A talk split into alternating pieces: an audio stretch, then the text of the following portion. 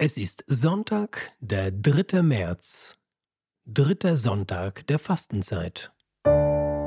Bibel to go, die Lesung des Tages.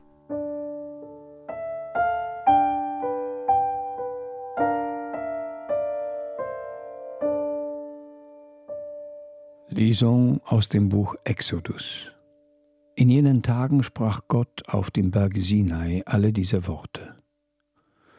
Ich bin der Herr, dein Gott, der dich aus dem Land Ägypten geführt hat, aus dem Sklavenhaus. Du sollst neben mir keine anderen Götter haben. Du sollst dir kein Kultbild machen und keine Gestalt von irgendetwas am Himmel droben, auf der Erde unten oder im Wasser unter der Erde. Du sollst dich nicht vor ihnen niederwerfen und ihnen nicht dienen, denn ich bin der Herr, dein Gott, ein eifersüchtiger Gott. Ich suche die Schuld der Väter an den Kindern heim, an der dritten und vierten Generation bei denen, die mich hassen. Doch ich erweise Tausenden meine Huld bei denen, die mich lieben und meine Gebote bewahren. Du sollst den Namen des Herrn deines Gottes nicht missbrauchen, denn der Herr erlässt denen nicht ungestraft, der seinen Namen missbraucht. Gedenke des Sabbats, halte ihn heilig. Sechs Tage darfst du schaffen und all deine Arbeit tun.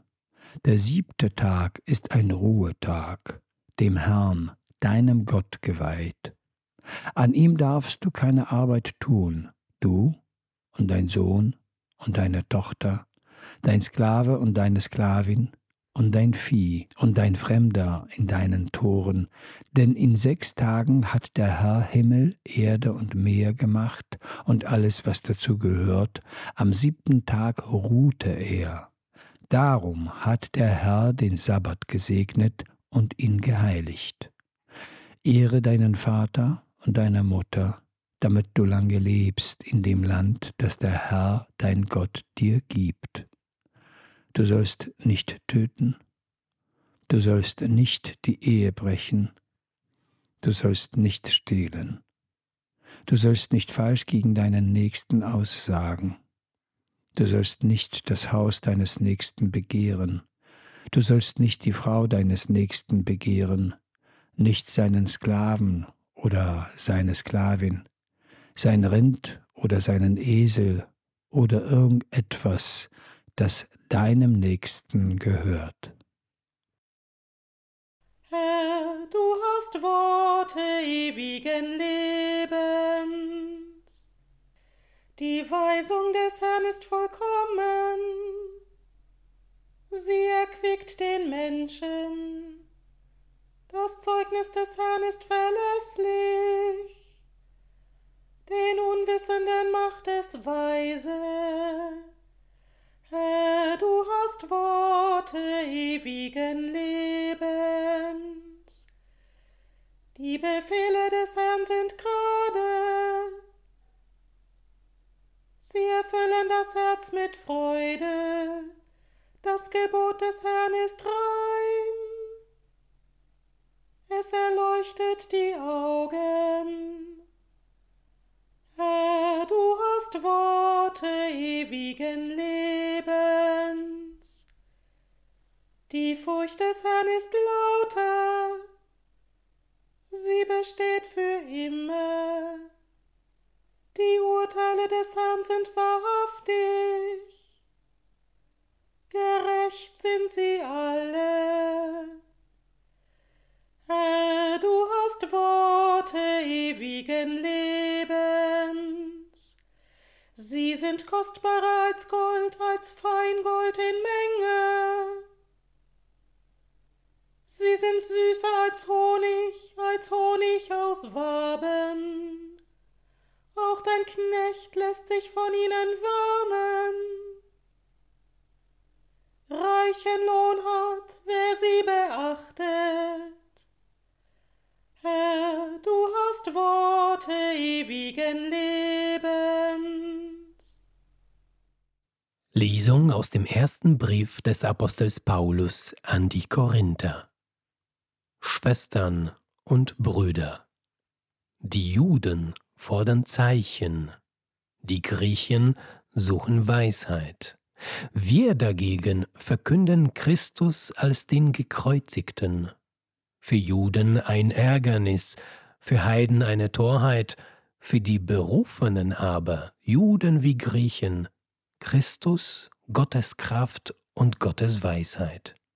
Denn das Törichte an Gott ist weiser als die Menschen, und das Schwache an Gott ist stärker als die Menschen. Lob dir, Christus, König und Erlöser. So sehr hat Gott die Welt geliebt, dass er seinen einzigen Sohn hingab, damit jeder, der glaubt, in ihm das ewige Leben hat. Lob dir, Christus, König und Erlöser. Aus dem heiligen Evangelium nach Johannes. Das Pascha-Fest der Juden war nahe und Jesus zog nach Jerusalem hinauf. Im Tempel fand er die Verkäufer von Rindern, Schafen und Tauben und die Geldwechsler, die dort saßen, er machte eine Geißel aus Stricken und trieb sie alle aus dem Tempel hinaus, samt den Schafen und Rindern. Das Geld der Wechsler schüttete er aus, ihre Tische stieß er um, und zu den Taubenhändlern sagte er, schafft das hier weg, macht das Haus meines Vaters nicht zu einer Markthalle. Seine Jünger erinnerten sich, dass geschrieben steht, der Eifer für dein Haus wird mich verzehren. Da ergriffen die Juden das Wort und sagten zu ihm, welches Zeichen lässt du uns sehen, dass du dies tun darfst?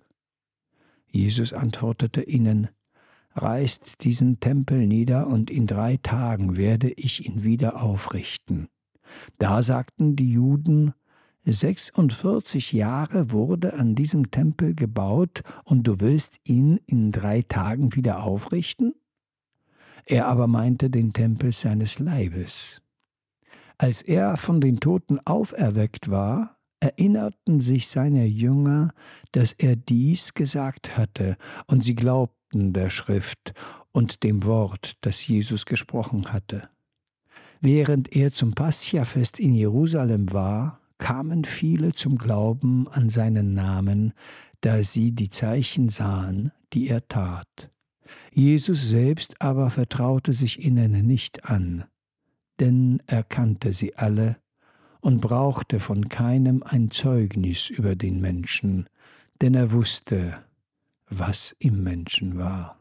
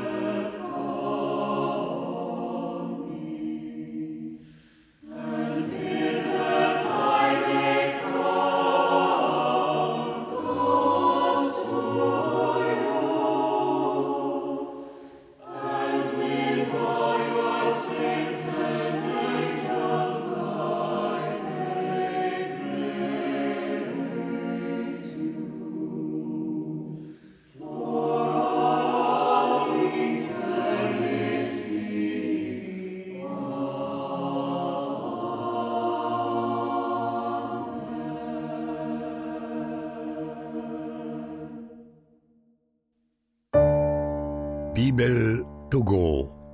Die Lesung des Tages.